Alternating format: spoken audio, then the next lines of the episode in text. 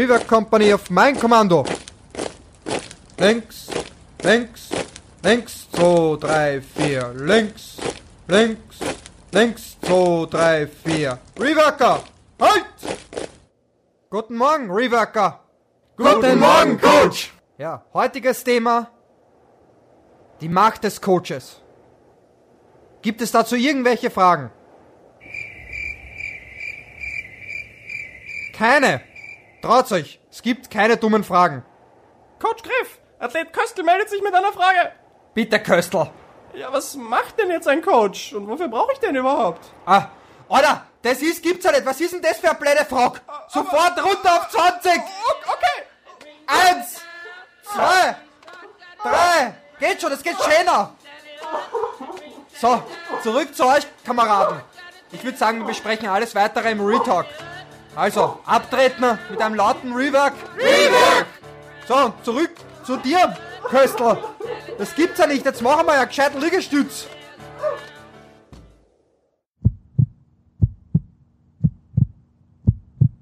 Willkommen, meine Damen und Herren, zum Rework Podcast Nummer 4. Alex hat leckeres Wasser in der Hand und wir nehmen auf. Die Quelle des Lebens, Wasser. Hallo? Hallo. Ich äh, warte auf intelligenten Input. Ähm, ich glaube, dieses Thema liegt mir extrem am Herzen. Welches Thema? Ähm, warum brauche ich einen Trainer? Was macht einen Trainer aus? Ähm, ja, so quasi die Macht eines Trainers. Und ich glaube, ich möchte das von einer anderen Seite mal zeigen, dass nicht nur das Wissen entscheidend ist, was jetzt der Trainer, wie viel er weiß, sondern auch einmal von einer anderen Perspektive auch. Ja, ich kann mir Die vorstellen. Trainerperspektive. Ich kann mir vorstellen, dass wenn zwei Trainer darüber reden, warum man einen Trainer braucht, dass das absolut objektiv und überhaupt nicht äh, gefärbt von der eigenen Meinung ist. Aber äh, schauen wir mal, was rauskommt, oder? Ja, würde ich auch sagen, ja. Mm, Ich bin wirklich gespannt, was du vorbereitet hast, was da, da deine Meinungen sind und was ich dazu beitragen kann selber. Vor allem, weil du ja auch doch wesentlich mehr Coaching-Erfahrung hast als ich. Ähm, aber zuerst möchte ich vielleicht auf ein paar kleine Dinge eingehen, die letztes Mal irgendwie liegen geblieben sind. Was hätte man denn da alles? Ähm, Alex, ich habe so viel Stuff. Du bist einfach immer zu gut vorbereitet. Und ich glaube, ich ist auch einmal eine Zeit, mich zu bedanken. Äh, wir haben ein richtig cooles Feedback bekommen, teilweise auch natürlich Kritik, auf die, die natürlich freuen wir uns auch, weil so können wir uns ähm, verbessern und weiterentwickeln. Und ich möchte auf jeden Fall im Namen von mir und Massimo natürlich ein großes Dankeschön sagen. Dankeschön, Leute. Es ist wirklich cool und es macht auch wirklich Spaß. Es ist motiviert auch mehr. Als wir uns das erste Mal sagen. zusammengesetzt haben, wir haben ja selber keine Ahnung gehabt, was da rauskommt. Wir haben gedacht, okay, Rework, Coaching Business und was, was wollen wir eigentlich erreichen? Wir wollen den Leuten Spaß am, am Training bieten und ihnen die Werkzeuge mit an die Hand geben, mit auf den Weg geben, Ja, um Entertainment. selber cool zu trainieren. Aber auch Entertainment und bis jetzt scheint es relativ gut anzukommen und dafür ein, ein herzliches, äh, vorweihnachtliches Dankeschön auch. Ja? Unser Geschenk an euch, wieder was auf die Ohren, um zurückzugeben. Ich glaube, ich will zwei, drei kurze Punkte klären, die letztes Mal äh, vielleicht ein bisschen auf der Strecke geblieben sind. Äh, bezüglich, warum trainieren wir? Wir haben über den äh, aeroben und anaeroben Stoffwechsel geredet und wir haben viel darüber geredet, dass wir ja Sauerstoffaufnahme trainieren wollen und die aerobe Basis ist so wichtig. Ähm, ja, warum ist das überhaupt wichtig? Äh, um Energie zu produzieren. Wir haben auch darüber geredet, Fette und Kohlenhydrate verbrauchen. Wir wollen ja auch einfach einen größeren Anteil an Fetten verbrennen im Langzeitausdauersport. Bei einem Halb Ironman, bei einem Ironman wollen wir, wir haben so viel Fett an unserem Körper, selbst der schlankste Athlet hat noch äh, Fettreserven in Hülle und Fülle. Und ja, das Lustige ist, äh, theoretisch könnte man 42 Marathons laufen, Crazy. durchgehend, äh, so viel Fettreserven haben wir. Ja. Absolut das Limitierende ist ja dann eigentlich der Kohlenhydratenspeicher, der dann immer leerer wird und dadurch äh, das Limitierende eigentlich Genau, ist. was ja. eigentlich absurd ist, wenn du denkst, irgendein nicht super trainierter Mensch, genau wie du sagst, hat so viel Energie auf seinem Körper und der sollte es ja eigentlich rennen können, der sollte einen Marathon schaffen, aber trotzdem schafft er es nicht. Ja. Und das, da sieht man genau diese Limitierung in dieser aero aeroben Basis, ja. Genau. und das ist ja auch dann, dass man versucht auch äh, die Substrate, die man versucht beim Training dann zu heranzuziehen, dass man das auch ökonomisiert und äh, den Körper beibringt, was er zu sich nehmen soll. Mhm. Was für Fette, weil Fette verhalten sich auch ein bisschen wie Kohle. Die, äh, umso besser die Kohle ist, mehr oder weniger verbrennt sie auch dann unterschiedlich. Mhm. Ähm, und genauso funktioniert das dann eigentlich beim Körper auch, ja. Ja, voll. Eine andere Sache, die ich erwähnt habe, war dieses äh, auf die Basis achten versus diese Marginal Gains rausholen. Und das habe ich meiner Meinung nach auch nicht gut genug erklärt. Was ich wirklich meine, ist, dass nicht nur ich, sondern irgendwie die besten Coaches der Welt der Meinung sind, dass man 80 bis 90 Prozent von allem, was man erreichen kann als Individuum, auch von seinem genetischen Potenzial, wahrscheinlich mit denselben drei, vier Grundbausteinen erreichen kann. Und das ist einfach im Training die Konsistenz, bleibt gesund, habt eine Trainingsroutine, die ihr lang, in einer langen Zeit konsistent durchführen könnt. Habt guten Schlaf. Also wenn es um Regeneration geht, ist einfach guter Schlaf und gutes Essen das A und O und nicht mehr und nicht weniger. Ähm, Consistency ist der Key. Ja, yeah, Consistency und einfach diese drei, vier Basiselemente. Guter Schlaf, ausgewogenes Essen, konsistentes Training und auf die Stressbalance achten, die man im Leben hat. Alles andere sind dann nur noch die, ist dann nur noch die Kirsche obendrauf, über genau. die wir uns vielleicht gar nicht so viel Gedanken ich machen müssen. Ich glaube auch, dass es wichtig ist, vor allem bei uns Triathleten, ist, dass wir uns nicht zu viel Stress äh, zumuten. Jetzt nicht nur ähm, Einkaufsstress, sondern mhm. eigentlich, was im Körper passiert, dass man ja ständig ähm, das äh, Gewebe, die Muskulatur etc. zerstört und dann einfach nur draufhaut, wie zum Beispiel eben äh, Radfahren, Laufen, weil es ist ja eigentlich eine sehr ähm, beinlastige Belastung mhm. und ähm, dass man da wirklich versucht, auch ein bisschen ein paar Schritte zurückzugehen, weil ähm, die Regeneration einfach dann zu, zu kurz kommt. Das ist halt sehr, sehr schwierig, vor allem im Triathlon oder auch Duathlon. Also, yes, yes. Und ja, darauf kommen wir später Balance. sicher zu sprechen, was ist die Aufgabe eines Coaches und dieser diese besondere Rolle von Stress. Ich bin schon gespannt. Ich bin vor allem gespannt, was du uns zu sagen hast, Alex. Die allerletzte Sache, bevor wir dann ins Thema einsteigen, ist, ich habe Nummer zwei von Massimos Philosophie Corner für euch. Willkommen zu Massimos Philosophie Corner. Der Ort, an dem subjektive Meinung auf objektive Realität trifft. Doch was bedeutet objektiv oder Realität? Leben wir tatsächlich in einer dualistischen Welt? Lasst uns zusammen auf eine Reise durch die unendlichen Weiten des Multiversums gehen. So, in dieser Ausgabe von Massimos Philosophie Corner äh, möchte ich ein Thema ansprechen, was vielleicht gerade jetzt in der Vorweihnachtszeit in der Zeit auch vor Silvester, vor dem neuen Jahr mit all den Neujahrsvorsätzen relativ relevant sein könnte. Und es ist, finde ich, kein unspannendes Thema. Es geht, ich nenne es intellektuelles versus emotionales Verständnis. Und es geht darum, wie ändere ich ähm, gewisse Habits von mir, wie ändere ich meine Verhaltensweisen, mit denen ich nicht so zufrieden bin, wie lerne ich mir neue Verhaltensweisen an. Und ich möchte jetzt nicht in die große Wissenschaft der Verhaltensforschung eingehen, nicht? weil das wären dann fünf Stunden an Podcast. Bitte mit einem Studienbeleg. Was, fünf Stunden Maximus Philosophie? Let's go. Nein, ich möchte das eigentlich mit einem sehr, sehr simplen Modell einfach darstellen, was mir geholfen hat und ähm, was mir auch geholfen hat, anderen Leuten zu helfen. Und ich nenne das eben intellektuelles versus emotionales Verständnis. Wenn ich jetzt das Gefühl habe, jemand anderer macht irgendetwas nicht so, wie es für ihn oder sie am besten wäre. Und ich möchte jetzt dieser Person sagen, warum es all diese Gründe gibt, warum es besser wäre, so zu leben. Es ist doch viel besser, mehr Gemüse zu essen und viel besser, ähm, sich so und so viel zu bewegen. Es ist wie Medizin. Und dann sage ich der Person das und denke mir, ja, wenn ich ihr all die Fakten erkläre, dann ist ja logisch, dass sie das auch übernehmen wird. Aber so ist es halt einfach nicht. Das wäre dieses intellektuelle Verständnis. Ich sage jemandem all die Fakten, die mein Argument unterstützen, warum das besser ist. Warum hilft das der Person nicht? Weil es nichts mit ihrem emotionalen Verständnis zu tun hat. Es geht darum, die, den, den tiefsten Geist einer Person anzusprechen, um wirklich Veränderung herbeizuführen. Und das ist super interessant, warum das eigentlich so ist. Ähm, ich, als ich jetzt mein letztes Auslandssemester in Amerika verbracht habe, hatten wir einen Gastvortragenden von der University of Chicago, ich glaube, einer der renommiertesten amerikanischen Universitäten. Und der forscht spezifisch bezüglich äh, Verhaltensveränderung. Sie forschen, wie sie Kindern in Amerika gesundes Essen beibringen können. Und die Quintessenz ihrer Erkenntnisse war im Endeffekt, Nummer eins, finde einmal die Sache, die diesen Kindern wirklich emotional von Bedeutung ist. Und Nummer zwei, verbinde das, was du an ihnen ändern willst, mit dem, was für sie von emotionaler Bedeutung ist. In diesem spezifischen Fall war es, Amerikanische Kinder haben anscheinend in ihrer Jugend diesen Trend dazu, gegen das System zu sein.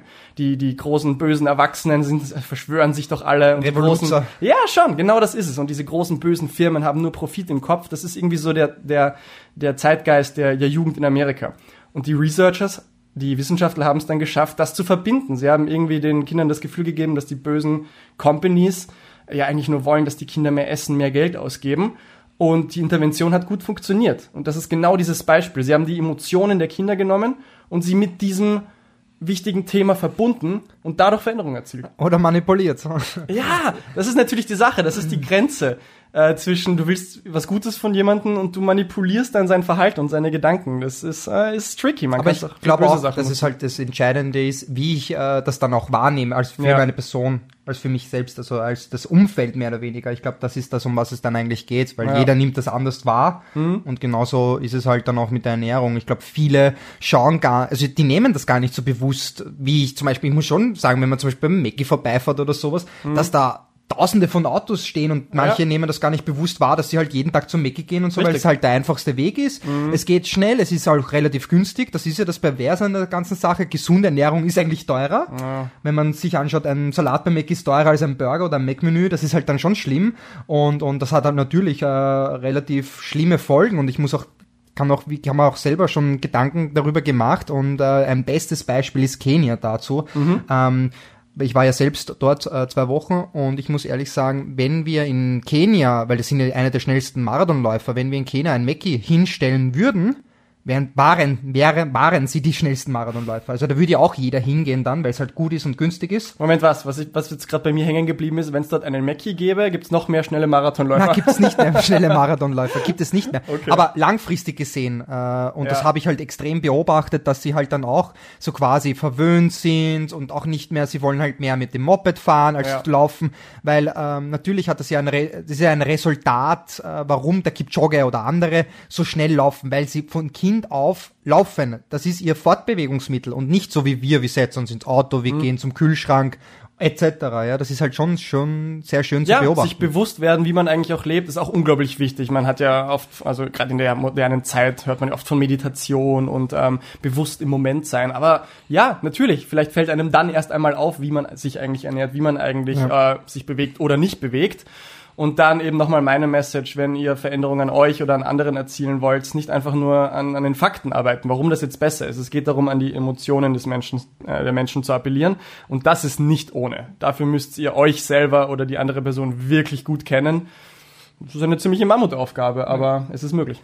Ja, ich finde auch, dass das ein sehr, sehr geiler Übergang ist, weil das ist dann auch im Endeffekt Coaching, weil das beste Wissen bringt dir nichts, wenn du es nicht äh, vermitteln kannst in erster Linie mhm. und auch umsetzen kannst. Jetzt nicht per se umsetzen an dir selbst, sondern an deinen Athleten, dass du das äh, Transfer, also das Wissen ähm, vermitteln kannst an den Athleten, weil du kannst, es gibt sicherlich äh, Menschen, die halt ein umfangreiches Wissen haben und, und wirklich toll sind, aber sie können es einfach nicht vermitteln und das ist dann eben die, das, das Praxiswissen ist etwas ganz anderes als das Theoretische. Ja. ja. Weil ich sehe halt immer so, ja, auch in, jetzt in, in der heutigen Zeit sehe ich das schon sehr, sehr. Ich finde sehr extrem, ich finde das auch gut, dass halt viele halt mit, ja, das ist in der Studie gestanden und das in dieser Studie und vor allem jetzt in Triathlon, äh, bei den Trainer finde ich das extrem Boah, ich, in letzter ich Zeit. Ich kenne niemanden, ja. der Studien zitiert, Alex. Ähm, Gott sei Dank kenne ich niemanden, der das macht.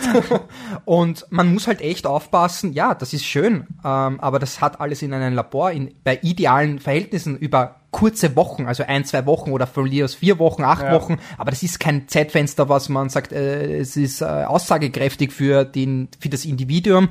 Die Endzahl ist einfach viel zu klein und man muss dann echt unterscheiden ähm, und vor allem ähm, die Vermittlung ist individuell und wie gesagt, wenn ich das beste Wissen habe und mein Athlet versteht es nicht oder ich kann es nicht vermitteln, ähm, bringt es mir am Ende des Tages nichts. Naja, voll. Jetzt sind wir schon wieder beim Wissenschaftsbashing. Langsam äh, mache ich mir Sorgen. Aber du hast ja absolut recht. Ich habe äh, vor kurzem meinen Podcast gehört der ähm, heißt Rework Podcast, oder? Richtig gut, kann ich nur empfehlen. Ich weiß nicht, ob du schon mal davon gehört hast, aber nicht schlecht. Nein, der äh, Lex Friedman Podcast, cooler Dude, äh, sehr, sehr viel Wissenschaft. Und der hat äh, alle möglichen Naturwissenschaftler bei sich zu Gast und die haben dann auch einmal kurz über Ernährung geredet in dem spezifischen Podcast. Und die haben Ernährungswissenschaften sowas von gebasht. Also die sind, also diese ganzen Biologen, Physiker, die sind ja echt gewohnt, mit, mit ganz anderen Arten von Daten, Datasets etc. zu arbeiten und die lachen Ernährungswissenschaften aus, genau wie du sagst. Anzahl der Probanden, N, super gering, hohe Standardabweichungen etc. Es ist eigentlich lustig, mit was wir da uns bewegen versus andere Wissenschaften. Ich muss da auch ähm, ehrlich sagen, ähm, meines Erachtens ist äh, jeder Athlet eine Wissenschaft für sich selbst. Ja. Das heißt, eigentlich ist der Athlet die Studie mhm. und du ähm, versuchst mit ihm äh, das Beste herauszuholen. Ist es. Ja. Ich ja. finde, das ist wirklich sehr schön gesagt, mehr oder weniger, weil ähm, ja, es ist immer alles cool äh, zu hören. Natürlich, man kann äh, sich Ideen rausholen, aber trotzdem muss es dann ähm, den Athleten individuell anpassen, weil ähm, er ist ein Mensch, er ist ein soziales Wesen und er hat auch andere Dinge wie Beruf und äh, etc., die man dann auch berücksichtigen muss. Ja? ja, das ist ein cooles Statement, Alex. Und ich würde sagen, danke fürs Zuhören und äh, schaltet nächstes Mal wieder ein beim Podcast. Das war das kürzeste. Das Intro war länger, glaube ich, als jetzt. Ne? Nein, Nein sehr cooles Thema. Ähm, ja, geh mal zurück zu dem, was du vorher gesagt hast. Dieses, äh, wie bringe ich etwas bei und was weiß der Coach überhaupt? Was denkst du denn, was so das Mindestmaß ist, was denn ein guter Coach auch an Wissen haben muss? Weil du sagst, es, der Mensch ist ein soziales Wesen. Der Coach ist mehr als nur der, der Studien liest. Aber wenn wir schon bei dem Thema sind, was ist, wo, was sollte denn überhaupt wissen? Also was wäre denn? Also da, da, diese Frage habe hab ich mich selbst, bevor ich meinen Weg gegangen bin, als Trainer selbst gestellt und ähm, habe auch äh, sehr, mit sehr vielen Trainern gesprochen und habe die auch äh, wirklich reflektiert, also für mich, also analysiert auch teilweise. Mhm. Und ich wollte dann wirklich wissen, ähm, was eigentlich der Coach wirklich weiß, ja, weil ähm, es ist halt dann auch teilweise natürlich auch zu wenig, äh, wenn ich ähm, sag gut, fünf mal drei Minuten oder sag mal als bestes Beispiel, äh, zehn mal tausend oder fünf mal tausend beim Laufen oder mhm. zehn mal hundert soll halt der Athlet jetzt ähm, schwimmen, laufen etc. Ähm, und sag halt, ja, diese Intensität, aber eigentlich überhaupt keinen Transfer habe. Erstens habe ich noch nie selber das zum Beispiel gemacht, weil ich finde, dass ein Trainer auch einen gewissen Vorbildwirkung hat. Mhm. Ähm, das heißt, er, er soll jetzt kein Profisportler gewesen sein, ja.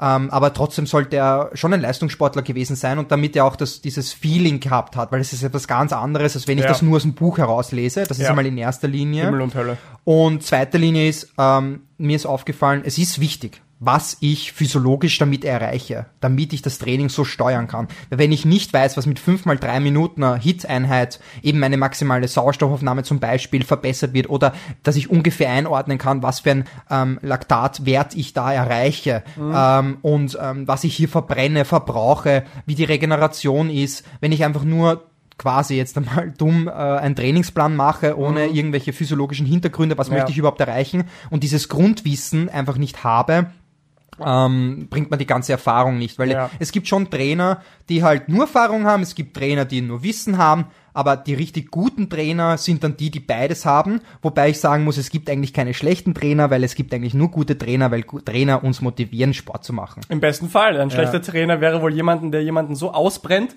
dass der nach einiger Zeit keinen Bock mehr auf Training hat. Oder ein, oder ein schlechter Trainer. Trainer. ist der, der dich nicht trainieren lässt. Oh, wow, okay. Das ist extrem. Das würde, glaube ich, gerade uns oder dich äh, ganz schön hernehmen, ja. Ja, ich bin deiner Meinung und wir greifen da sicher schon recht weit voraus. Ich glaube auch, es geht um, so wie du sagst, diesen Sweet Spot zwischen, ich weiß, wie es sich anfühlt, ich habe die Erfahrung und ich weiß, was unter der Haube passiert, weil genau wie du sagst, genau. und das knüpft an an unsere letzten Konversationen, wir wollen ja ganz spezifisch den Athleten verbessern und dafür müssen wir wissen, wo steht der Athlet und was sind die Werkzeuge, um ihn dahin zu bringen. Genau. Und jemand kann coole Erfahrungen haben und ähm, schon dieses und jenes Training gemacht haben und es hat bei ihm oder bei ihr gut funktioniert, aber wer sagt denn, dass es dann bei deinem genau. Athleten gut funktioniert? Und auch dein, deine 20, 30 Jahre im Profisport rein theoretisch bringen da nichts, wenn du die andere Person hast. Genau ja. aus demselben Grund, den du vorher genannt hast, weil der Athlet halt die Case Study X ist. Hm. Der Athlet ist diese Einzelstudie, die sich nicht vergleichen lässt mit dem anderen Athleten oder Genau. mit dem anderen Athleten. Ne? Ja. Und es gibt, du, du wirfst nicht in einen Automaten eine Münze raus, ah, rein, Entschuldigung, Ja. und äh, es kommt ein Olympiasieger raus. Das geht nicht. Ja. Ja. Und es sind halt viel, viele. Außer in China. Außer in China, da geht das. Die haben das irgendwie heraus. Keine Ahnung. Kommt mir vor. Oder Norwegen. Na. Ja. Ähm, aber äh, das ist halt wirklich individuell und das ist auch irgendwie, das macht es ja so, so extrem spannend. Mhm. Ja. Ja. Ich bin äh, er, erstaunt von dem puren Wissen, das du gerade rausgehaut hast. Ähm, also ein bisschen Wissen über Physiologie, damit der Coach halt wirklich sagen kann, okay, um dich dahin zu bringen, wo du hin willst, setzen wir die Interventionen. Also so habe ich das also, verstanden. Genau, also ich, ein, ein fundam fundamentales Wissen braucht man schon. ja. Also es geht jetzt nicht, dass ich irgend so eine Wifi-Ausbildung habe, weil heutzutage äh, nennt sich jeder schon Triathlon-Trainer. Jeder, der Ja. Tri Tri äh, Triathlon macht, ist schon Triathlon-Trainer. Da muss man natürlich aufpassen. Ja. Äh, da muss man auch unterscheiden. Aber ähm, ich muss ehrlich sagen, ähm, die Chemie muss ja auch zwischen Athlet und Trainer passen. Also Mhm. wie gesagt, äh, es kann der beste Trainer sein, wenn ähm, der jetzt zum Beispiel mir oder dir oder einem anderen Athleten nicht sympathisch ist, Ja. dann wird man auch bei ihm nicht trainieren. Ähm, das ist ja dann noch die soziale Kompetenz oder das soziale Verhalten spielt ja dann auch noch einmal mit, weil das wäre- ist ja dann eine andere äh, Perspektive auch teilweise, weil man sieht ja meistens nur immer das ist Training und und und ja, Ja. tolles Training und so, aber es kommen ja noch viele Dinge noch da hinzu, was ist der nächste Baustein. was Coaching ausmacht eigentlich. Das ist der nächste ja. Baustein. Wir haben jetzt quasi gesagt, okay, der Trainer als Sportwissenschaftler, als der, der sich schon ein bisschen auskennt und weiß, wie und warum genau dies und jenes.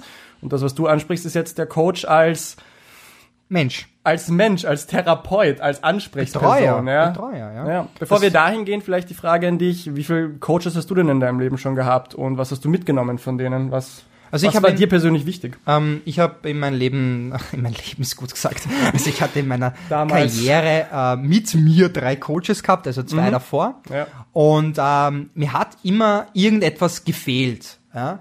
Ähm, und ich, so ist es dann eigentlich auch irgendwie entstanden. Ähm, ich möchte ähm, mit mir selbst experimentieren, das ist einmal in erster Linie. Und ähm, auf, in weiterer Linie war das dann so, ich möchte das weitergeben, mein Wissen, meine Ja. Erfahrung. Und ähm, das war auch irgendwie das Schöne daran, deswegen bin ich ja dann auch Coach geworden. Ja. Und jetzt, ich finde schon, es gibt einen leichten Unterschied zwischen Trainer und Coach. Vielleicht hört sich einfach nur geil an, das kann man auch so sagen.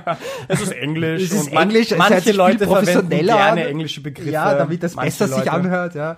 Ähm, aber Coach ist jetzt wirklich dieses Coaching, dass es wirklich nicht nur um Trainingsplanung geht, sondern auch um dieses Drumherum, um diese Ja. Betreuung. Ja. Und ähm, da muss ich ehrlich sagen, da achte ich sehr, sehr drauf und habe ja schon die letzten Podcasts gesagt, dass ich meinen Athleten äh, so betreue, dass ich das Gefühl habe, ähm, ich betreue mich eigentlich, dass ich wirklich versuche, Mhm. das Beste herauszuholen. Das war immer mein großer Wunsch, dass ich besser werde, schneller werde und dass ich halt quasi im Mittelpunkt stehe. Und, und das soll ja auch irgendwie, der Coach soll ja den Athleten in einen gewissen Mittelpunkt stellen, Ja. weil ähm, man will ja dass sich gem gemeinsam weiterentwickeln. Das ist, glaube ich, auch nochmal ein wichtiger Punkt. Es ist ja nicht so, dass sich nur der Athlet weiterentwickelt. Es entwickelt sich Trainer und Co., also Trainer und Athlet weiter. Und das ist ja auch immer eine Weiterentwicklung gemeinsam, weil man lernt ja voneinander. Und das muss ja sich auch einspielen, weil viele fra oder viele machen das dann auch so, dass sie vielleicht für ein paar Monaten einen Trainer nehmen oder vielleicht nur für ein Jahr für einen Hauptwettkampf. Aber es muss halt wirklich mh, das wirklich langfristiges sehen, erst in erster Linie, Mhm. und dass man das auch aufbauen kann, damit man sich kennen kennenlernt. Ja, warum ist das langfristig so wichtig? Darauf bin ich jetzt erst gekommen, seit ich äh, mehr Athleten auch übernommen habe und auch eben langfristiger. Es ist ja am Anfang Trial and Error, oder? Mhm. Wir haben über Leistungsdiagnostik uns unterhalten, aber einmal einen Athleten wirklich kennenzulernen und auch jetzt rein die Physiologie des Athleten, worauf reagiert er gut, worauf reagiert er wenig. Ich bin bis jetzt nicht darum herumgekommen, einfach zu sagen, das ist ausprobieren und versagen und ausprobieren und versagen und wieder aufstehen und irgendwann hat man es dann. Genau. Und das funktioniert nicht über ein, äh, zwei, drei Wochen, Monate. Ja. Du sagst es eigentlich richtig, weil es ist ja auch so, dass du zum Beispiel einmal eine Hit-Einheit oder ähm, eine gewisse Einheit ähm, zu hoch planst und der Athlet sagt dann zu dir, na, das ist heute überhaupt nicht gegangen, dann musst du halt das Training auch adoptieren, dann musst du schauen, warum hat das nicht funktioniert. Und es ist ja auch immer so eine Standardbestimmung, dass du zum Beispiel einen Wettkampf machst und dann schaust du dir an, hat's, hat das, äh, oder hat er den Wettkampf so die Ziele quasi so erreicht, Ja. wie es eigentlich geplant war? Wenn nicht, warum nicht? Dass Ja. du das wirklich auch adoptierst dann und dich, ich glaube, das ganz wichtig ist, dass der Coach sich selbst reflektiert und seine Athleten. Auf jeden Fall, beide müssen besser werden. Der Athlet Ja. wird körperlich, äh, psychisch, aber auch physisch besser. Genau. Aber auch der Coach lernt am Athleten. Und das finde ich aber schon wichtig, dass auch dem Athleten, aber auch dem Coach von vornherein klar ist, am Anfang ist es ausprobieren und dann wird man adaptieren und schauen müssen. Also auch der Athlet muss sich von Anfang an bewusst sein, es ist nicht diese lineare Progression nach oben und der Coach ist der Allwissende, der mich perfekt kennen muss. Man lernt sich auch einfach gegenseitig kennen. Natürlich ist es ein Unterschied, ob du Anfängerathleten hast oder schon fortgeschrittenere Athleten. Ähm, Gerade mit Anfängern wirst du wahrscheinlich trainieren können, was du willst und die werden besser werden. Fortgeschrittenere Athleten, da ist es dann eher äh, experimentieren. Ja, ähm, ja, aber muss man so sagen, ähm, Anfänger kann man natürlich, äh, kann man ein, Einheiten machen und die werden sich weiterentwickeln, aber man muss dann wirklich schauen, dass sie das äh, zielgerichtet machen und jetzt äh, gerade für Anfänger ist es wichtig, einen Trainer zu nehmen, weil sie eben nicht wissen, wie, wo, was, wie Ja. und vor allem äh, da wären wir wieder bei dem Thema Kommunikation ist halt wirklich ein extrem wichtiger Faktor, den sehr viele ähm, vernachlässigen beziehungsweise außer Acht lassen, würde ich einmal in Ja. erster Linie sagen. Ja. Ich finde, das geht auch Hand in Hand mit dem, was ich in meinem äh, kleinen Philosophie-Corner angesprochen habe. Ich habe persönlich oft gemerkt, dass wenn, dass ich von gewissen Sachen richtig überzeugt bin. Diese Basics, von denen ich vorher gesprochen habe. Ernähr dich gut, ist einfach zum Beispiel viel Protein. Man hat immer und immer und immer wieder gesehen, dass nicht nur im Kraftsport, sondern auch im Ausdauersport eine hohe Proteinaufnahme sehr wichtig ist und dass die meisten Ausdauersportler in unserem Bereich Triathlon einfach zu wenig unter Anführungsstrichen zu sich nehmen. Und jetzt gehe ich zu den Athleten und sage, hey, das ist diese eine Stellschraube, die könnt ihr leicht verändern und ich lege da mein ganzes Herzblut rein, in, dass ich ihnen das so sage. Heißt das jetzt, dass sie am nächsten Tag das adaptieren und die perfekte Menge essen? Überhaupt nicht. Und, aber wessen Versagen war das? Wahrscheinlich meins, weil ich gedacht habe, dass ich ihnen einfach das sage, dass es cool ist und meine Überzeugung reicht. Aber anscheinend war das nicht die Form der Kommunikation, die sie gebraucht haben, Ja, um das, das- aufzunehmen. Das ist lustig und das ist auch das Gefährliche, was man dann unterscheiden muss, wenn irgendwas Neues rauskommt, dass ich das sofort machen muss oder sofort haben muss. Da muss man echt so, äh, okay, es ist geil, aber vielleicht gehe ich einmal ein paar Schritte zurück, schaue mir das nochmal genauer an, bevor ich das dann wirklich auch äh, umsetze oder nehme oder wie auch immer. Das ist jetzt äh, ausgelegt jetzt nicht nur auf Training, sondern auch auf, weiß ich nicht, neue Räder, neue Uhr, Ja. etc., dass man dann wirklich schaut, ähm, dass man da äh, Ja, klug, klug handelt. Smart, train smart. Ja. Train smart, cover the base. Du hast vorher gesagt, dich haben an deinen ersten Trainern ein paar Sachen gestört. Kannst du noch sagen, was das war? Waren das, waren das Also- ein, zwei konkrete Dinge? Ja, also in, in erster Linie, dass halt ähm, sehr viel äh, nur locker trainiert wurde. Also wirklich sehr, sehr easy. Und ich habe jahrelang eigentlich nur Grundlagenausdauertraining gemacht. Und ähm, mir hat aber irgendwie das gefehlt, äh, wie Intervalltraining oder Sprints oder diese Abwechslung. Ja? Und ich habe mir dann echt die Frage gestellt, hey, das ja, das geht anders auch und habe mich dann wirklich sehr, sehr auseinander damit gesetzt und das war auch die, der bewegende Grund, warum ich mich dann eigentlich auch selbst trainieren wollte Ja. und ähm, äh, ja, mich kennenlernen wollte, ja, äh, aus eigener Kraft. Das ist auch irgendwie so entstanden, dass ich mh, aus eigener Kraft äh, etwas erreichen möchte und mir selber beibringen möchte und das ist auch irgendwie auch Leidenschaft und Ehrgeiz, äh, ja, Das ist. Das ist unglaublich lohnend, genau was du sagst. Sich Eben. selber kennenlernen, den Sport kennenlernen. Bei mir war es genau der Punkt. Ich hatte, glaube ich, genau wie du auch drei Trainer. Und es waren immer echt tolle Trainee-Trainer-Beziehungen. Das war- hat immer Spaß gemacht. Gerade mit meinem, mit meinem letzten. Das war echt cool, auch zwischenmenschlich, echt toll. Ja. Nur irgendwann bin ich dann selber drauf gekommen, ich würde schon eigentlich gern wissen, warum ich jetzt dieses Training mache. Was passiert da in meinem Körper? Aus irgendeinem Grund war es mir nicht mehr genug, das einfach nur im Trainingsplan stehen zu haben. Ich habe gemerkt, mir fehlt ein bisschen Motivation, wenn ich nicht auch weiß, was da in mir passiert. Und das ist eine Eigenart von mir, schön und gut. Aber seit, seit mir dieser Gedanke dann gekommen ist, habe ich kein Zurück mehr gewusst. Ich habe gedacht, ich will wissen, warum dies und jenes und mich dann damit äh, befasst. Aber ich muss auch sehr, ich muss selber sagen, ich habe ja diesen Weg gewählt, weil ich ja eigentlich keinen Trainer gefunden habe, der äh, mir gepasst hat, weil ich halt sehr hohe Ansprüche hatte und bin halt sehr kritisch und deswegen habe ich eigentlich diesen Weg gewählt. Ähm, ich muss aber dazu sagen, natürlich erster Linie ist es nicht für jeden und zweitens ähm, ist es nicht lustig und nicht super, weil ähm, eben die andere Komponente fehlt, ähm, dass ich mich mit jemandem da- darüber unterhalten kann, ähm, über Training, ähm, das ist ja dieses Kommunikation, dieses Schöne, was man halt dann mit dem Trainer besprechen kann Mhm. und äh, gemeinsam äh, aufbaut und man, es ist einfach so, es zeigt sich immer, man ist gemeinsam besser und schneller und entwickelt sich besser, als wenn du alleine kämpfst. Ja. Ja, das muss man schon dazu sagen.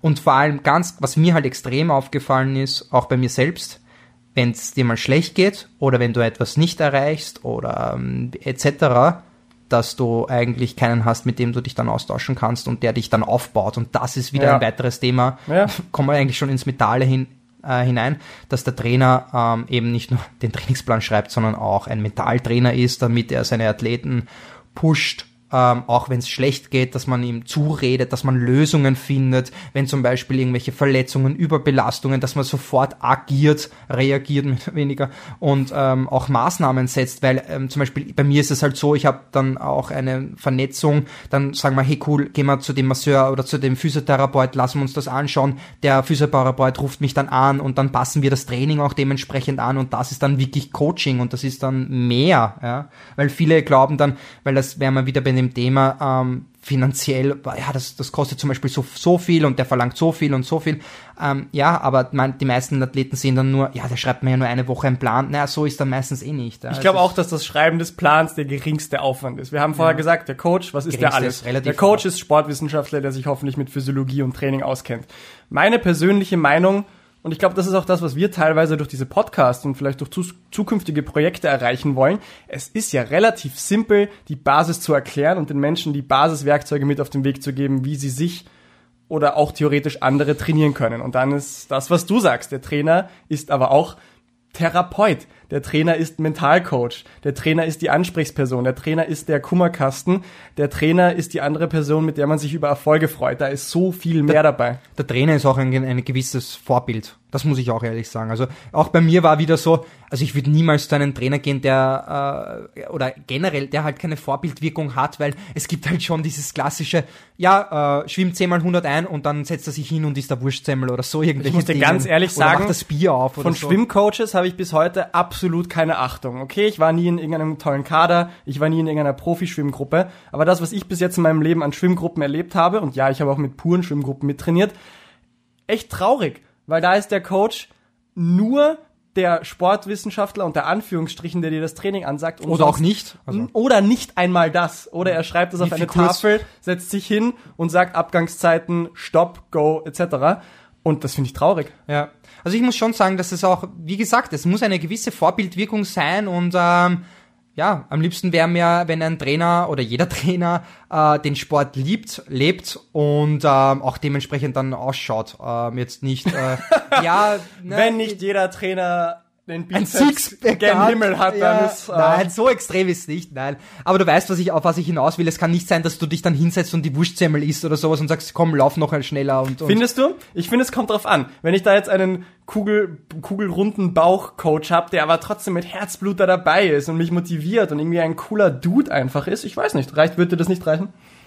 Ich weiß nicht. Das ist ja auch eine gute Frage natürlich. Das kann ja auch vorkommen, Mhm. äh, weil man darf ja auch wieder nicht pauschal denken, aber wenn man jetzt pauschal denkt, weil das ist der einfachste Weg, ähm, möchte ich halt trotzdem, auf was ich hinaus will, ich möchte einfach, äh, ein Trainer sollte trotzdem ein Vorbild sein und den Sport durchleben und leben. Und es kann nicht sein, dass ich halt jetzt nur ähm, daheim hocke und keinen Sport mache und, und das ist einfach, wie willst du das, ja, dieses, das Im Wissen, besten oder? Fall. Weißt du, was ich meine? Ich glaube vor allem deswegen, weil Das es einfach auch glaubwürdiger ist. Wenn Ja. jemand vor dir steht und dir erzählt, du solltest dich so und so ernähren, du solltest dieses, Das- gut schlafen und das alles nicht macht.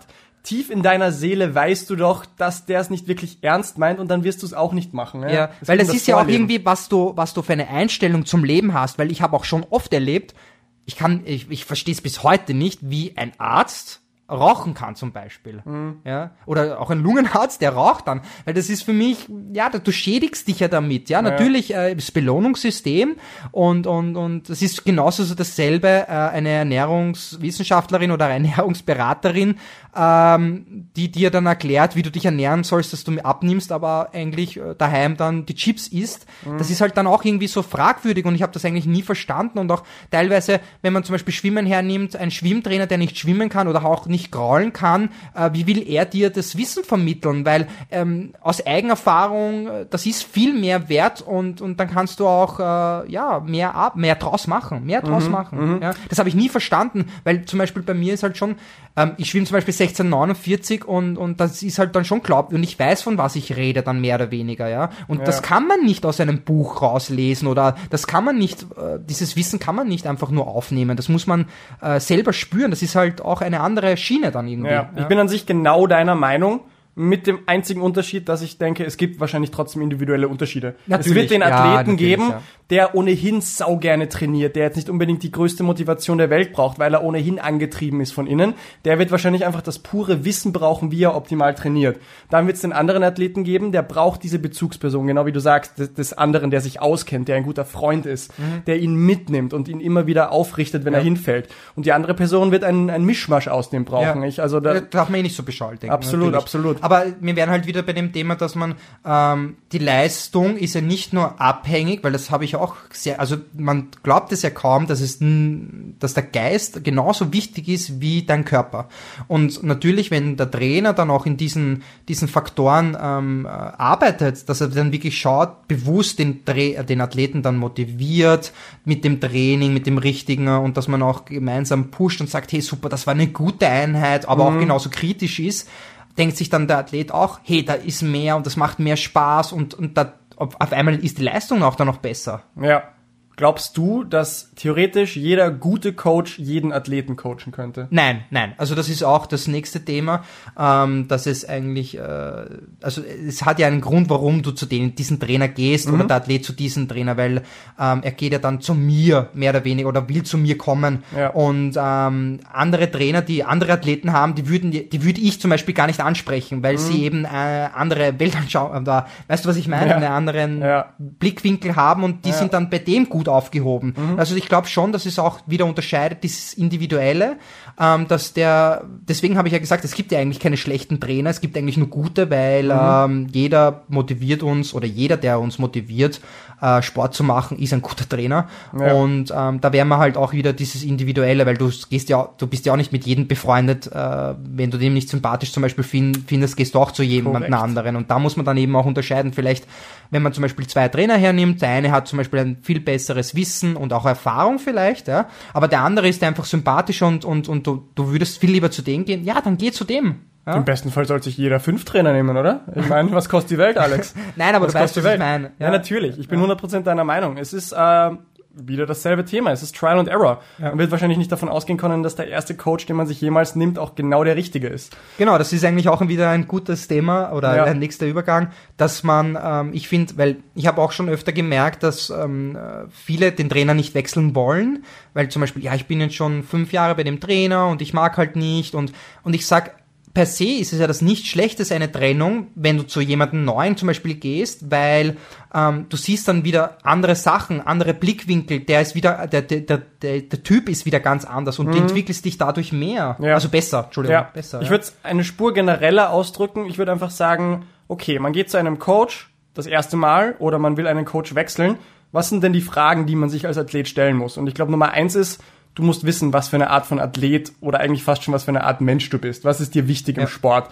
Ist für dich Leistungsverbesserung das A und O und du kannst viele andere Dinge ausgrenzen? Ist für dich Sport diese Lebenseinstellung, dieses, diese, diese Art, wie du durch den Alltag gehst, und da gehört dann eben auch Ernährung und Schlaf etc. dazu, ist es die Mischung aus dem. Und ich glaube, erst wenn du dich selber als Athlet richtig gut kennst, wirst du überhaupt in der Lage sein, in einem Coach das zu erkennen, was du eigentlich willst. Ja, genau, ich glaube auch, dass. Ja. Oder ähm, bin ich zum Beispiel, wenn ich die Bizepsmose äh, mache, so protzig oder sowas, und wenn du dich damit nicht äh, also, äh, wiedererkennen kannst, Ja. so einen Wiedererkennungswert hast, Ja. ähm, dann äh, gehst halt nicht hin, weißt du, also dann ist dir dieser Mensch auch irgendwie nicht sympathisch. Ähm, Das ist auch eine gute, Mhm. Ja. eine gute Aussage, was du gesagt hast, dass du eben sagst, zuerst musst du dir mal bewusst sein, was du möchtest und Ja. was du dir erwartest von einem Trainer. Ja. Und ähm, Wie in unserem spezifischen Fall. Ja. Du hast zum Beispiel gesagt, was hat dich gestört?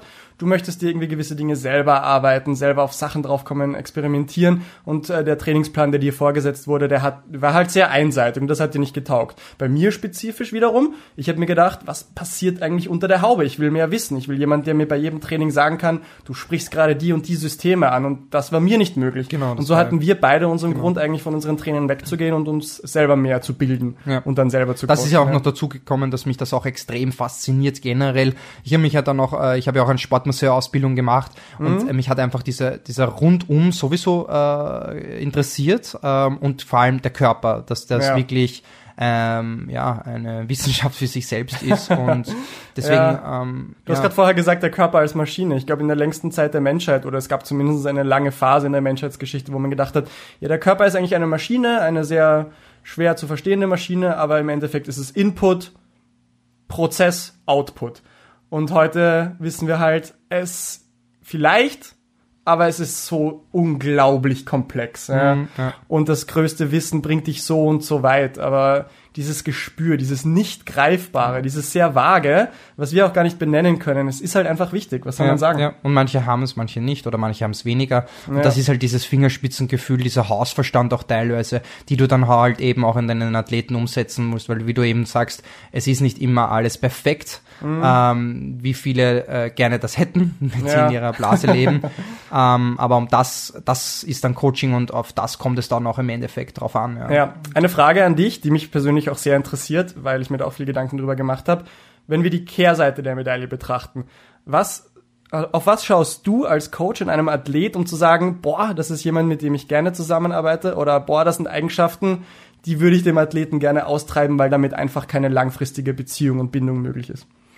Fällt dir da was ein? Ähm, ja, ja, natürlich. Also in, ich muss da ja ehrlich sagen, in erster Linie schaue ich mir mal wirklich, also ich möchte mal das, den Athleten kennenlernen ähm, und ähm, auch natürlich seine Daten, ähm, wer er ist, von wo er kommt, ähm, was für ein Typ er auch. Ach, erzähl uns nichts. FDP.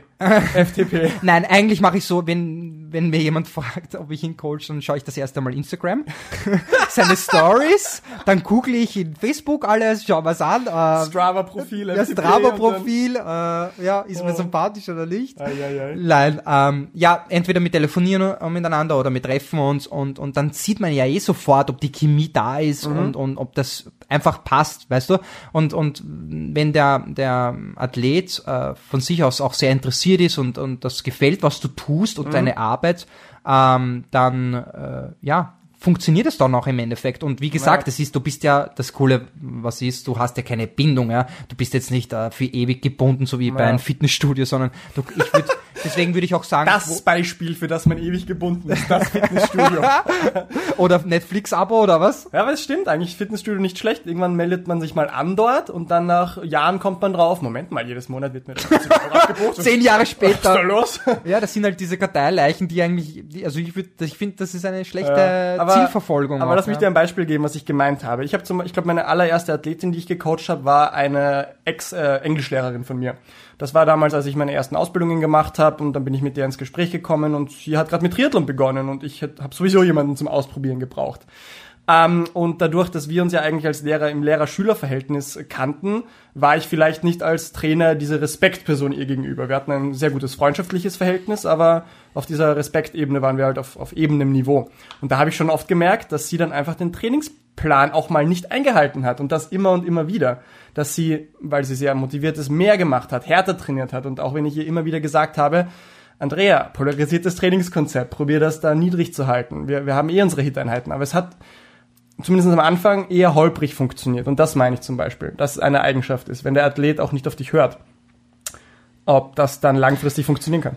Da wären wir wieder bei dem Thema, ähm, dass äh, wir in erster Linie, also mein Ziel ist es ja auch in einer gewissen Form, mündige Athleten zu coachen, dass sie im Endeffekt mündig werden, weil es ist ja eine, wenn man zum Beispiel sagt, jetzt meine Trainingsplanung, meine wöchentliche Trainingsplanung, ist ja eigentlich in einem Prinzip ein Vorschlag.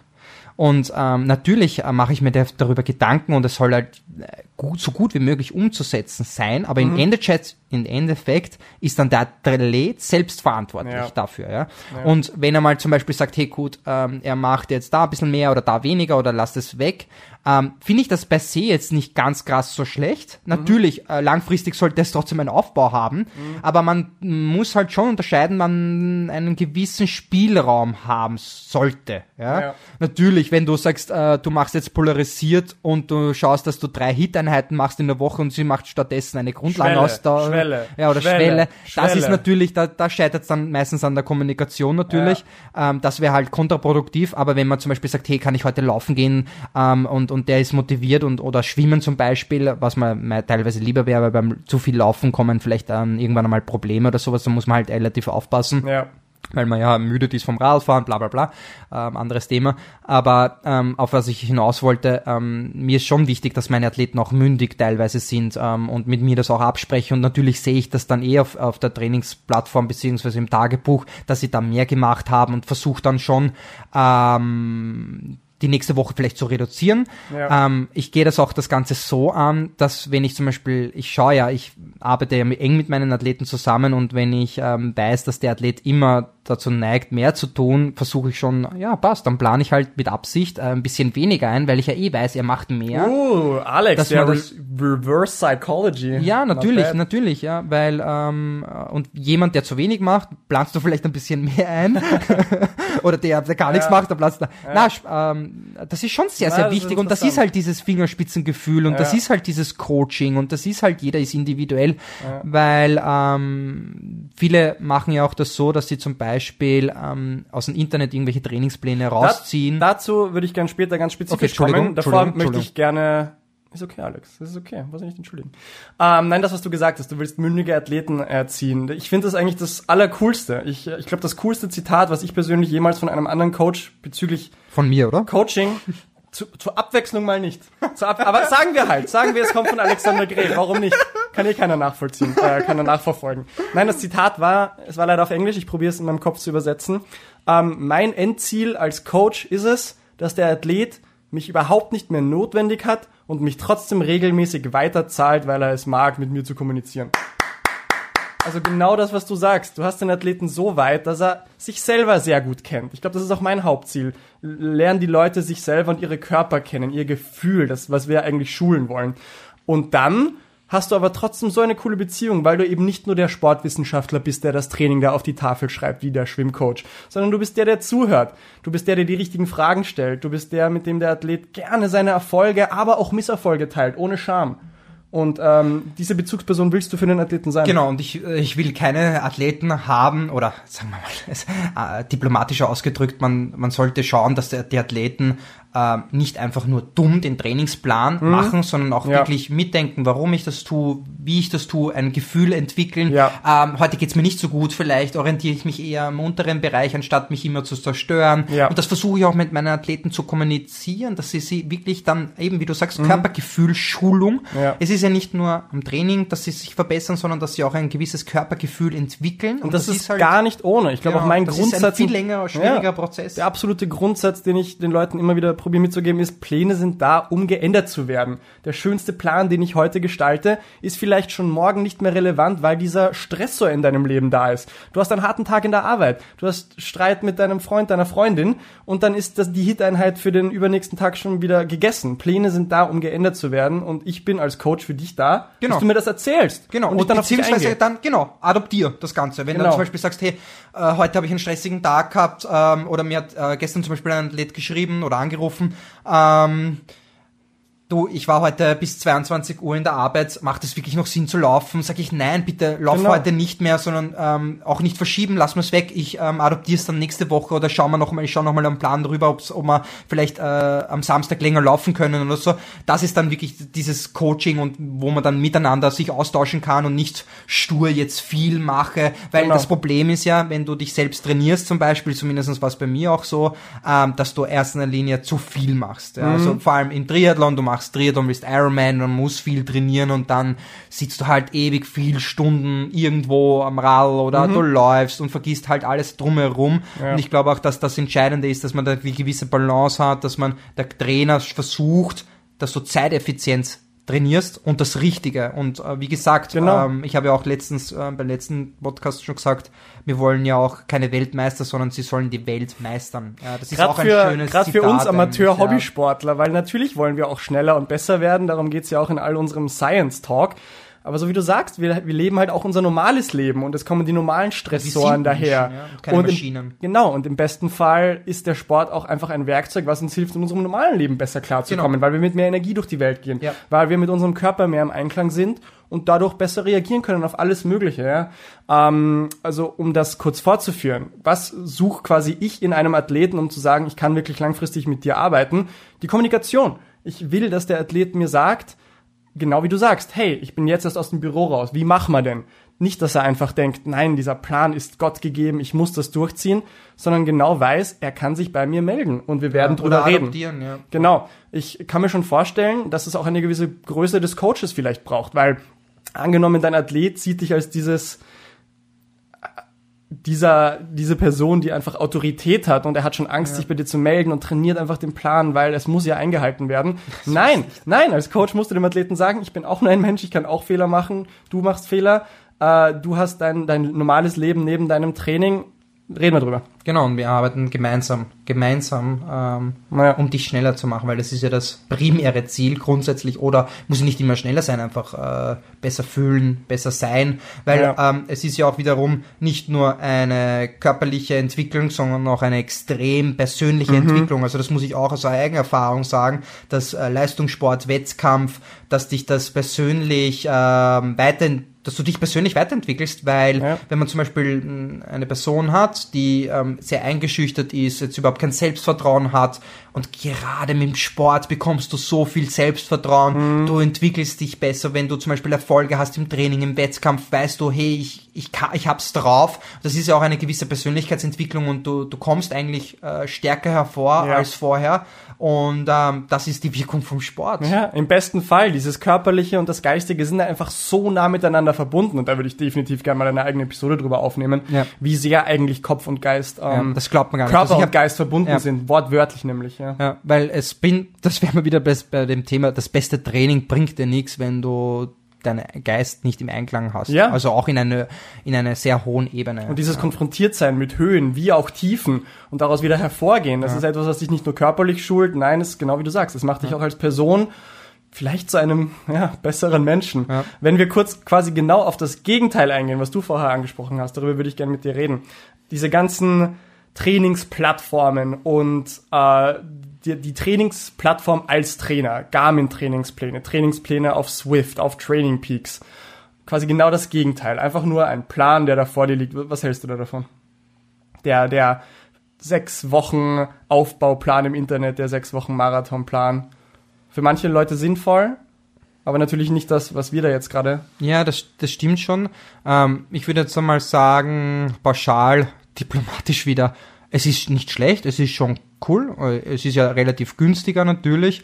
Und ähm, äh, ja, warum nicht? Ja, es ist, aber grundsätzlich ist es halt weit weg von dem Individuellen, weil man darf ja nicht vergessen, jeder macht das dann dasselbe. Und es gibt halt auch keinen Spielraum, was jetzt Adoption betrifft. Du kannst es nicht mit jemandem besprechen.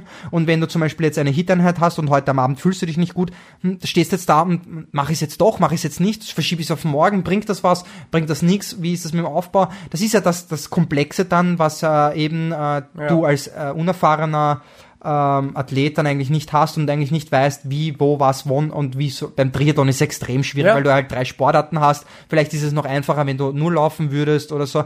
Ähm, aber das ist ja halt dann das, warum man eigentlich einen Coach nehmen sollte Ja. und was ist das Schöne daraus auch irgendwie ist, ja, dieses Kommunikation und, und, ja. Ja, ich bin bei dir. Ich habe auch das Gefühl, dass diese Plattformen und Trainingspläne auf diesen Plattformen immer besser werden. Wenn ich denke, wie ich da noch vor zwei, drei Jahren reingeschaut habe, habe ich mir gedacht, das, ich weiß nicht, ob das selbst rein trainingswissenschaftlich das beste Training ist, was man jemandem anbieten kann für langfristigen Erfolg. Heutzutage, finde ich, haben die schon ähm, bessere Ansätze und lassen auch viel Wissenschaft einfließen. Ähm, aber es ist genau das, was du sagst, weil im schlimmsten Fall folgst du jetzt diesem Online-Trainingsplan und du fragst dich jetzt, aber heute fühle ich mich so, was soll ich denn jetzt eigentlich machen und ist das das Richtige? Und du hast noch mehr Stress. Und wenn wir von Stress reden, gibt es jetzt bezüglich Sport den guten Stress, den Adaptionsstress, der durch Training kommt. Und dann gibt's aber den bösen Stress. Und böser Stress kann einfach ein zacher Arbeitstag sein, Streit mit irgendwem ähm, in den vollen Öffis sitzen und angepisst sein von den Leuten um sich herum. Das ist negativer Stress. Und wenn du dich jetzt dauerhaft fragst, ob dein Training eigentlich passt, dann ist es nichts, was dir gut tun wird. Das ist etwas, was deine, deine Erholung, deine Recovery und deine Adaptionen auch mindert. Natürlich machen wir hier gerade unglaublich Werbung für uns als Coaches oder für den Beruf als Coaches generell. Aber es ist wie du sagst, man, muss ja, man muss ja wissen, was man will. Ja, das ist schon, aber der, der Plan geht ja davon aus, dass du eine Maschine bist und kein Umfeld hast, mehr oder weniger, sondern äh, dass du Ja. nur trainierst den ganzen Tag und dazwischen nichts machst und auch äh, isoliert mehr oder weniger bist, aber du Ja. hast ja Sorgen, Probleme und äh, sonstiges und da muss man halt dann auch drauf eingehen und da Wie musst du die- auch selbst vernünftig darüber Wie die ja. Buddhisten sagen, Leben ist Leid und äh, vielleicht können wir mit unserem mit unserer Tätigkeit als Coach ein wenig das Leid in der Welt mindern und die Leute zu zufriedeneren äh, Menschen machen. Wer weiß. Ja, hoffentlich. Das ist doch unser Ziel. Zumindest probieren wir es. Wir geben unser Bestes. Ja. In dem Sinn, Alex, gibt's noch was? Ich überlege gerade, ich habe echt äh, kurz darüber nachgedacht und das nochmal kurz Revue passieren lassen. Irgendwas Wichtiges, wirklich Wichtiges wollte ich noch sagen. Und nein, es ist nicht Rework. Ich habe schon damit gerechnet. Das wäre aber richtig so richtig muss ganz ehrlich sagen- Rework. Oh, da war was ganz Wichtiges. Das war das noch einmal 10 Minuten Stille. Ah ja. Rework. Ah, ich weiß schon, wir wollten doch noch auf die Fragen eingehen. Ah, Fragen. Sehr ah, ah. schön. Na, dann warte ich mit meiner Zusammenfassung noch. Ja. Fragen, Fragen, what you gonna do, what you gonna do. Also, die- die erste. Frage- Boah, das war geil. Was? Boah, du Nix, kannst das war gerade ein geiler? Reim, aber. Ja, toll. Ähm, die, die geilste Frage. Ähm, Ich muss generell sagen, ich freue mich voll, dass wir Fragen erhalten. Und es ist auch cool, auf das einzugehen, was denn, äh, den Leuten auch am Herzen liegt, ganz spezifisch. Und uns freut das voll. Ist cool. Ähm, die erste Frage, die war, warum bist du so ein geiler Hund? Ich weiß nicht, wer das... War die an dich oder an Also, mich gerichtet? Äh, na, an mich war das gerichtet. Ich weiß auch, wer das geschrieben hat. ich nicht. Na, du nicht, nein, nicht. Ich wollte eigentlich schon drauf haben, ja, Rework? Aber das war eine Spaßfrage. Ja. Ähm, eine, eine Frage war, ähm, bezüglich Vorbild hat er dazu geschrieben, hallo Sven, hat er geschrieben, ähm, egal, du brauchst einfach nur einen großen äh, Bizeps, danke dafür. Okay, cool. Ja. Ähm, eine weitere Frage war, ähm, was ich davon halte oder was wir davon halten, ähm, wenn er zum Beispiel jetzt da eben, was wir gerade angesprochen haben, ähm, einen ein paar Monaten ein, ein Online-Trainingsplan einfach umsetzt und dann äh, vier Monate äh, später oder vier Monate bevor der Hauptwettkampf ist, dann einen Trainer zu sich nimmt. Ähm, ich glaube, die Frage haben wir eigentlich sehr gut beantwortet. Ähm, Also nochmal ganz kurz, die Frage ist, was ist, wenn ich zuerst einem Online-Trainingsplan Genau, folge genau. und dann in der unmittelbaren Wettkampfvorbereitung Genau, genau, dann genau. noch auf einen Coach umsteige? Genau, genau. Das haben wir eigentlich eh gut beantwortet, dass wir gesagt haben, dass, also umso früher du einen Trainer nimmst, umso besser ist es, weil du musst ja darauf eingehen, du musst das Zusammenspiel miteinander auch lernen, mehr oder weniger. Und natürlich ist es eine Option, es ist sicherlich nichts per se Schlechtes. Ähm, einfach ausprobieren, das gilt ja auch.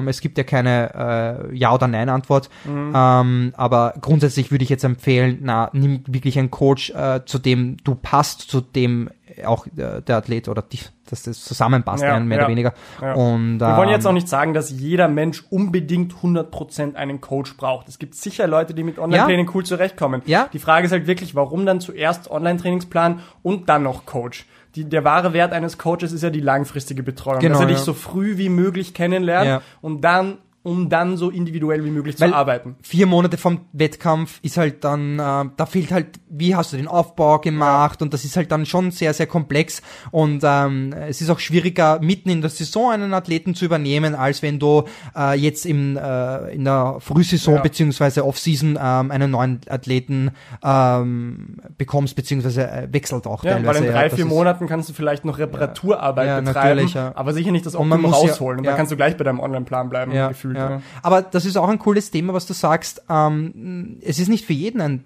Trainer, das stimmt. Ich hatte schon mal einen Athleten, der dann gesagt hat, das hat nichts mit mir zu tun, aber ihm taugt das nicht. Er möchte einfach, er möchte einfach laufen, er möchte einfach Radfahren, schwimmen und er möchte das selber machen und möchte äh, keinen Trainer haben und hat das halt ausprobiert und hat gesagt, ja, okay, das ist auch sehr interessant, weil du sagst, ähm, nicht für jeden ist ein Trainer. Das ist natürlich auch richtig. Ja. Aber jetzt ist mir gerade eingefallen, was ich noch sagen wollte, ähm, warum auch einige Atle Trainer nehmen, weil sie halt viel Stress im Alltag haben und dann kannst du dich nicht noch auseinandersetzen mit Training, mit Sport, dann ist das alles einfach zu intensiv und es ist ähm, sicherlich angenehmer und leichter, nach einem Arbeitstag einfach aufs Rad zu setzen, äh, der Trainingsplan. Und heutzutage ist das so cool, du kannst, also ich erstelle einen Trainingsplan und die Leute laden sich das da auf Zwift hoch und du hast halt den Coach eigentlich am Bildschirm und der sagt dir an, was, wie, wo Naja. du fahren solltest und ähm, einfach auch zum Kopf ausschalten. Und Ja. ähm, da muss man auch, das- da wären wir bei dem Thema Vertrauen, Vertrauen in einen Coach. Er wird schon wissen, was er tut und genauso, wenn man eigentlich sagt, ähm, ja, ist das schlecht, was der macht, der, der Coach wird schon wissen, was er macht. Im Äh, besten Fall. ja, na, weil man zum Beispiel, äh, mich hat ja auch schon mal gefragt, hey, was haltest du von dem Trainer, Training? Sag ich, du, er wird schon wissen, was er da, der wird äh, seinen Hintergrund schon haben und ähm, ich möchte das jetzt nicht so schlecht stellen oder hinterfragen. Natürlich, ich würde es anders machen, aber das sind ja auch dann meine Gründe. Du würdest es generell anders machen. Und Alles andere, ja genau, geiler. Besser Rework als es Das eh ist eine klar, unglaublich wichtige Message, die ich auch mitgeben möchte jedem Zuhörer. Hinterfragt eure Coaches auch. Ja. Oh je. Entweder ihr habt eh Bock auf das Training und macht es einfach und das ist schön und gut, absolut cool. Wenn ihr vielleicht ein bisschen mehr wollt, dann stellt doch mal die Frage, warum trainiere ich jetzt genau das und das? Was wollen wir hier eigentlich? Warum dies und jenes? Und wenn da äh, keine zufriedenstellende Antwort auch daherkommt, dann kann man sich mal persönlich fragen, ja, ist das noch das Richtige, was ich will? Aber nur, nur gegeben der Tatsache, das ist auch, was du willst. Wenn, so wie du sagst, du willst nur den Kopf ausschalten nach deiner Arbeit und dafür sind diese modernen technischen Möglichkeiten ja toll. Du kannst jemanden über Swift, über Training Peaks genau das Workout-File schicken. Der setzt sich nur hin, die setzt sich nur hin, klickt einmal und hat sofort das Programm am Dings. Da muss man wenig nachdenken. Aber das ist der Trade-off. Vielleicht sind das alles Werkzeuge, die einem den Stress und das Denken nehmen, aber man hat vielleicht auch die Tendenz, dann sich weniger mit sich zu beschäftigen. Du fährst einfach im Erg-Mode die Watt, die da auf dem Dings stehen und fühlst gar nicht richtig in dich rein, passt das jetzt oder passt das nicht. Deswegen sage ich auch wirklich sehr vielen Athleten, hey, ähm, fahr jetzt auch einmal nicht mit dem ähm, RG-Modus, weil ähm, eben dann einfach nur dummes Treten ist, sondern dass du auch wirklich auch das schulst, ähm, auch das Schalten äh, und es ist halt ein ganz anderes Feeling jetzt. Äh. Ja. Und natürlich mit Zwift sollte man schon, weil viele Radfahrer haten das eigentlich, weil ich gehe ja Radfahren, damit ich in der Natur draußen bin. Ja, und das ist halt dann schon, man muss schon unterscheiden, dass man halt durch Sanders ähm, jetzt nicht eine andere Weltanschauung von Triathlon bekommt, dass Ach, ich alles in meinen vier Wänden machen kann. Äh, ich schaue eigentlich nur auf die weiße Wand, Mhm. fahre da fünf Stunden, dann haue ich noch äh, zwei Stunden, äh, Entschuldigung, zwei Stunden äh, eine Rad ein, äh, eine Laufeinheit ein und schaue nur die Wand an und das war's. Na, so soll es natürlich nicht sein. Es soll schon, Ja. ich gehe, ich bewege mich, ich bin draußen, ich treffe mich mit Freunden zum Radfahren. Das ist halt dann auch wirklich Kommunikation Ja. und dann wären wir wieder bei dem Thema irgendwie. Aber das ist auch das Thema Individualität. Ich Ja. glaube, Sanders hat sicher so eine ganz spezifische Persönlichkeit, für den ist das das Geile. Der nimmt so viel Wert und Motivation aus diesem Suffern in seiner Pain Cave auf das Pushen von Watts. Für ihn ist das geil. Aber ich Ja, glaube, aber- er ist eine unglaubliche Ausnahme. Ich, Ja, so wie du sagst, der Mensch schon. ist an sich ein soziales Wesen und für die meisten ist vielleicht eher dieses Agieren in einer Gruppe, das zu hinarbeiten auf ein Ziel zusammen mit einem Coach. Also, aber ich will den, ich will die Individualität von Athleten da auch nicht absprechen. Eh nicht, aber du siehst ja auch nur das, was du siehst, ähm, weil du bekommst nur das mit, was er dir äh, zeigt. Ähm, du enough. weißt ja nicht, Fair was, wie es in seinem Kopf herumherum an, anschaut. Ja. Natürlich leistungsorientiert oder leistungstechnisch ist das, was er macht, äh, das Ziel gerichteste und schnellste, weil du hast immer ideale Verhältnisse, du hast keinen Regen, du hast keinen Wind, du hast kein, keine Hitze mehr oder weniger, du bist da isoliert auf deinem Rad, auf deinem Laufband und kannst so dein optimales Tempo abrufen oder beziehungsweise auch, du kannst dich besser ausquälen, also quälen mehr oder weniger, als wenn ich auf die Laut. Nein, das ist mir schon aufgefallen. Zum Beispiel am Rad Indoor kann ich mich noch mehr ausquälen oder quälen, als wenn ich jetzt zum Beispiel draußen fahre. Oder ein bestes Beispiel ist Laufband, weil du gibst deine KMA ein und das laufst du einfach und draußen, wenn es da halt zum Beispiel nicht gut geht, dann kannst du dich halt nicht so sehr ausbelasten. Und natürlich äh, ist es ein gewisses Optimum, dass du dich noch mehr an deine Grenze bringst. Ja. Aber das ist natürlich dann auch Leistungssport in einem gewissen Grad. Ähm, aber du darfst halt dann auch irgendwie nicht verblöden in deine vier Wänden. Nicht ja. verblöden, genau, das Körpergefühl. Ich habe so ein cooles Erlebnis letztens gehabt mit einem Athleten, den ich jetzt vor ein oder zwei Monaten erst übernommen habe. Wir haben uns halt, der hat schon recht viel gemacht, aber nicht gezielt. Und wir haben uns jetzt probiert ranzutasten, wo seine Grundlage ungefähr ist, sowohl in Heartrate als auch an Pace beim Laufen. Und ich sage ihm halt, fühle mal in die Heartrate rein, halte dich mal an die Zone, dann halte dich mal an die Pace und probiere einfach zu spüren, wie sich das und jenes anfühlt. Und eines Tages schreibt er mir einfach, ah du Massimo, heute habe ich eigentlich auf keins von beiden geschaut, ich bin einfach nur gelaufen. Und es hat sich sehr locker und gut angefühlt, aber ich habe auf nichts geschaut, passt das überhaupt? Und ich so, perfekt, Genau das will ich von dir. Und ich war so stolz auf ihn, dass er von sich selber drauf gekommen ist, einfach mal auf nichts zu schauen, nach Gefühl zu laufen. Und siehe da, es hat zufälligerweise auch noch sehr genau in die Heartrate und äh, Pace-Zone reingepasst, die wir eruiert hatten. Also mhm ein wahnsinniger Schritt vorwärts. Mhm. Und das ist ein cooles Gefühl. Ja, deswegen arbeite ich ja auch gerne mit, mit der Skala von 1 bis 10, dass ich dazu schreibe oder generell nur schreibe, äh, heute fahrst du mit 5 die Intervalle oder mit 10, beziehungsweise es soll sich anfühlen beim Grundlagenlaufen 1 bis 2, mhm. ähm, damit du eben das Körpergefühl entwickelst, beziehungsweise dein subjektives Wohlbefinden, weil das ist wirklich sehr, sehr äh, es ist super akkurat, das, ja, möchte ich, genau. das möchten wir hier ganz, ganz klar erwähnen. Dann können wir wieder Studien erwähnen. Juhu. Ähm, ich war in Wien einmal bei einem Vortrag von Dr. Inigo Mujica, ich glaube, so heißt der, einer der absoluten Größen im Ausdauersport. Der hat schon ähm, Olympiasieger im Schwimmen gecoacht, im Triathlon etc. Und der hat dann auch ein paar Präsent eine Präsentation gehalten, unter anderem auch über Trainingssteuerung, Watt, Heart Rate, andere Metrics oder auch Ge Gefühl, Rate of Perceived Exertion, APE. Und die Message war, wenn ein Athlet sich wirklich gut kennt, dann ist das die gefühlte Anstrengung mindestens gleich gut, wenn nicht sogar besser wie all diese anderen Metriken. Sowohl das interne, die Heartrate, als auch das externe Watt oder Pace. Ähm, deswegen ist das, was ich schon mal erwähnt habe, ein Anfänger kann vielleicht sogar mehr mit Dingen und Tools anfangen als der Profi, weil der kennt sich schon. Und das ist für mich persönlich zumindest mein Hauptgoal, den Athleten, so wie du sagst, mündig machen, dass er auf sich selber hören kann und somit akkurat und cool trainieren kann. Ja, und auch ähm, eine gewisse Form von Pacing lernt, ähm, dass man nicht äh, rausgeht, laufen und den ersten Kilometer voll läuft und dann eingeht und dann äh, den, den letzten in sechs Minuten, sechs, dreißig, sieben Minuten äh, läuft, sondern ja. dass man wirklich äh, das eben schult, wie ich ähm, arbeite, diese sportliche Intelligenz auch irgendwie weiterentwickelt, das ist auch nochmal entscheidend. Alex, ich muss sagen, am liebsten würde ich jetzt sofort dich als meinen Coach einstellen und V2 Max Intervalle ballern, ne? Also gibt es nur ein Wort, oder? Es war mein Vergnügen und ich sage Re Work